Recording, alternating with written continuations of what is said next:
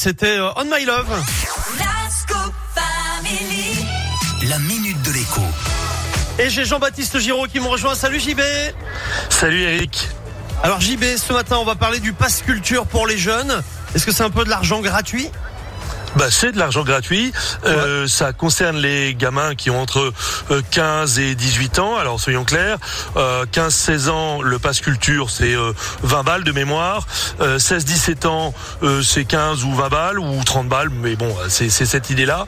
En revanche, à 18 ans, c'est le jackpot puisqu'on parle quand même de 300 euros. Et là, 300 Ah oui. euros, bah oui, oui, avec 300 euros, on peut commencer à faire des trucs. J'ai un de mes gamins qui, lorsqu'il a reçu les 300 euros, il a laissé acheter une collection complète de BD de son dessinateur favori. Alors maintenant, les règles ont changé. Hein. À une époque, on pouvait on dépenser les 300 euros.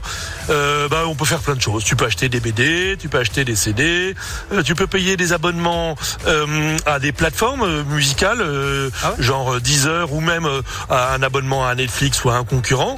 Euh, mais ils ont euh, modifié la répartition. Avant, tu pouvais dépenser tous tes sous dans un seul truc, et maintenant, évidemment, il y a une clé de répartition. Donc, par exemple, les BD, c'est de mémoire, c'est seulement 100 euros. Enfin, les BD, Ah les oui. livres. Et il se trouve que à l'origine, c'était fait pour que les, les jeunes achètent des livres, mais ils se sont mis à acheter des mangas avec. Hein, donc, euh, bon, euh, voilà, bon, c'est- c'est ça, c'est pas trop étonnant. Euh, non, ce qu'il faut retenir, c'est que si on le demande pas, eh ben, on les a pas ces sous. Euh, Ah. Et là, je- là, je t'ai parlé de, de, de BD, je t'ai parlé de Netflix, mais tu vois, l'autre jour, j'ai ma fille qui est allée euh, à l'opéra voir euh, Casse-Noisette, euh, dansé par une troupe euh, exceptionnelle. Elle y allait avec une amie.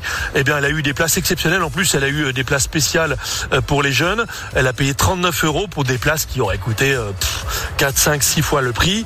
Et Ouais. elle a eu des places spéciales pour les jeunes, pas très chères, et elle les a payées avec son passe culture.